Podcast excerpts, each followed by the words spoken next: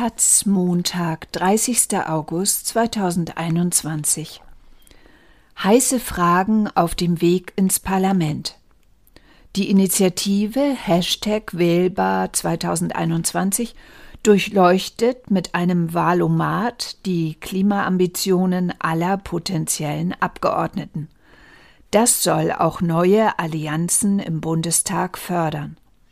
Von Adrian Breitling. Am 17. August steht Philipp George mit etwa 1000 Demonstrierenden vor der CDU-Parteizentrale in Berlin. Um ihn herum wehen die Fahnen und Plakate von Greenpeace und Fridays for Future oder Extinction Rebellion. Die Menschen zeigen der Union die rote Klimakarte und propagieren eine Klimawahl 2021. Wäre die Demonstration nur hier bei der CDU, dann wäre George gar nicht gekommen. Doch ein weiterer Zug steht vor dem Willy Brandt-Haus der SPD. Später trotten sie gemeinsam zur Zentrale der Grünen. George ist kein Demonstrant. Er will informieren. Auf einer Bühne stellt er sein Projekt Hashtag Wählbar 2021 vor. Wir haben 19 Maßnahmenpakete vom Tempolimit bis zur Bilanzierung von Treibhausgasen in der Lieferkette und klimaschonender Landnutzung erarbeitet, erklärt er. Zu denen haben er und seine Mitstreiterinnen alle Kandidatinnen für den Bundestag um Stellungnahme gebeten. Der Erfolg hat uns selbst überrascht, sagt George. Schon mehr als die Hälfte der befragten Politikerinnen hat mitgemacht. Das Ziel? Wer sich fürs Klima interessiert, soll prüfen können, wen aus seinem Wahlkreis er in den Bundestag schickt. Und zwar genauer, als der Blick in die Wahlprogramme der Parteien es zulässt. Das Ganze beginnt mit den Spitzenkandidatinnen und einer kleinen Enttäuschung. Armin Laschet für die CDU-CSU Olaf Scholz für die SPD und Christian Lindner für die FDP haben noch keine Antworten. Annalena Baerbock für die Grünen und Janine Wissler für die Linken haben den Fragebogen hingegen ausgefüllt. Danach kann man entweder die ganze restliche Liste durchgehen oder per Schnellsuche seinen Heimatkandidatinnen auf den Zahn fühlen. Es geht dabei ins Detail. Die 19 Thesen etwa zu CO2-Preis, Klimabildung in Schulen, Tempolimit, Industriepolitik, Wasserstoff, Klimaschutz als Rechtspflicht des Staates, Kreislaufwirtschaft oder Abbau von Subventionen enthalten jeweils noch mehrere konkrete Forderungen. Kandidatinnen, die noch nicht geantwortet haben, sind dennoch aufgeführt und per Knopfdruck können Wählerinnen eine vorformulierte E-Mail an diejenigen erstellen und zum Mitmachen auffordern. Hinter der Aktion steht der Verein CO2-Abgabe e.V. Dessen Geschäftsführer Jörg Lange arbeitet in einem Ingenieurbüro und hat auch mit Umwelt- und Klimapolitik zu tun. Dabei bin ich immer wieder auf bürokratische Hindernisse gestoßen, sagt er. Seine Erkenntnis Klimapolitische Veränderung geht nur in den Parlamenten. Und wie die kommenden Abgeordneten im Bundestag handeln, sei entscheidend. Klimapolitik muss im nächsten Bundestag parteiübergreifend gelingen, sagt Lange.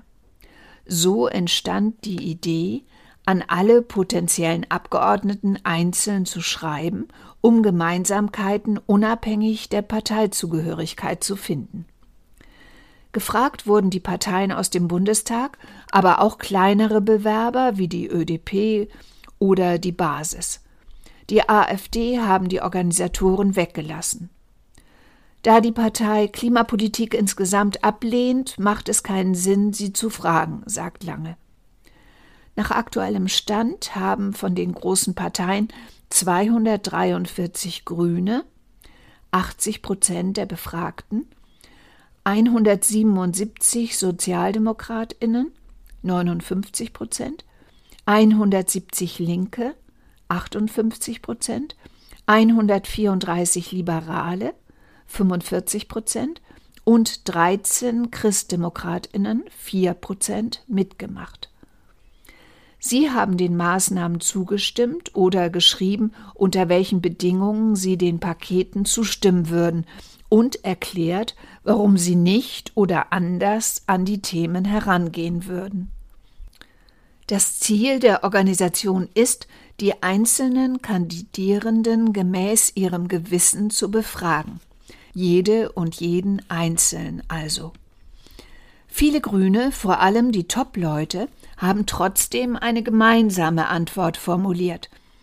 Wir Grüne wollen die Emissionen im Gütertransport deutlich senken, schreiben zum Beispiel gleich mehrere wörtlich. Was lange noch auffällt, Kandidierende der CDU-CSU positionieren sich kaum.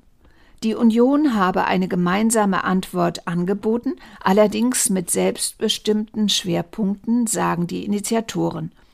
Dabei hoffen wir, sagt Jörg Lange, dass sich gerade auch die Kandidierenden der Union selbst positionieren und nicht auf die Parteiposition zurückziehen. Zwei allerdings stechen heraus. Philipp Albrecht aus Oldenburg und Diana Stöcker aus Lörrach. Beide sind progressiv eingestellt, letztere schließt sogar ein Tempolimit nicht aus. Von ihren für die Union untypischen Gemeinsamkeiten erfuhren sie durch das Projekt. Denn so soll es gerade nach der Wahl laufen. Abgeordnete, die eigentlich ähnliche Meinungen haben, aber nichts voneinander wissen, sollen zueinander finden. Denn nach der Wahl soll die Arbeit erst richtig losgehen. Dann wollen Lange und seine Mitstreiterinnen sämtliche Antworten auswerten, sortiert nach den letztlich gewählten Bundestagsabgeordneten. Wir werden nach Mehrheiten für geeignete Maßnahmen suchen, erklärt Lange. Sofern vorhanden, werde man die jeweiligen Politikerinnen dann darauf hinweisen. Ein Service fürs Netzwerken um klimapolitisch komplexe Themen vielleicht auch über Parteigrenzen hinweg zu bearbeiten. Zusammengestellt hat die Maßnahmen lange selbst. Man könnte sich mit jedem einzelnen Paket tagelang beschäftigen, sagt er. Er sagt, er habe das Fachwissen vieler seiner Unterstützerinnen gebündelt. Dazu zählen etwa Monika Griefahn Greenpeace-Mitgründerin und ehemalige SPD-Umweltministerin von Niedersachsen, die Ökostrom-Unternehmerin Ursula Sladek, der Umweltwissenschaftler Ernst von Weizsäcker. Bei der Klimawahl-Demo in Berlin kommt die Idee von Hashtag Wählbar21 gut an. Wählbar ist eigentlich niemand wirklich, sagt Helen. Trotzdem findet sie, dass es eine Klimawahl 2021 wird, wie ihr Schild Auskunft gibt. Weil diese Regierung als eine der letzten noch wirklich etwas verändern kann.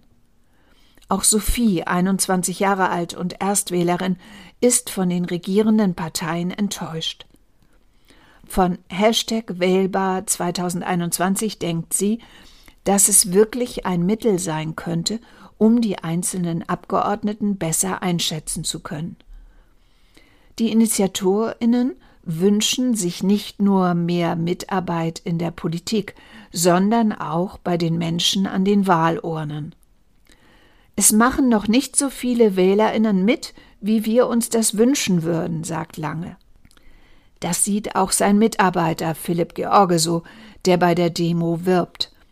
Wir sind sozusagen wie der Wahlomat, nur mit einem klimapolitischen Fokus. Damit jede und jeder weiß, wer eigentlich wählbar ist und dass Klimapolitik alle angeht. Klimagerechtigkeit nicht wählbar. Die Wahlprogramme der Parteien werden nach einer Analyse des Konzeptwerks Neue Ökonomie den Anforderungen im Klimaschutz nicht gerecht. Klimagerechtigkeit ist nicht wählbar, heißt es in einer Analyse des Thinktanks, das die Programme von Union, SPD, Grünen, Linken und FDP umfasst. keine der Parteien plane mit einem CO2-Budget für Deutschland, das die Einhaltung der 1,5 Grad Grenze garantiere. Zwar gingen gerade die Programme der Grünen und Linken in eine ambitionierte Richtung, aber nicht weit genug. Andere Parteien würden gar für weitere Klimazerstörung stehen.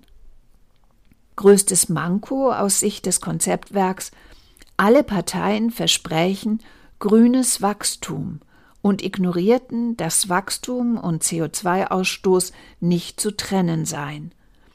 Die Analyse sei keine Wahlempfehlung, heißt es.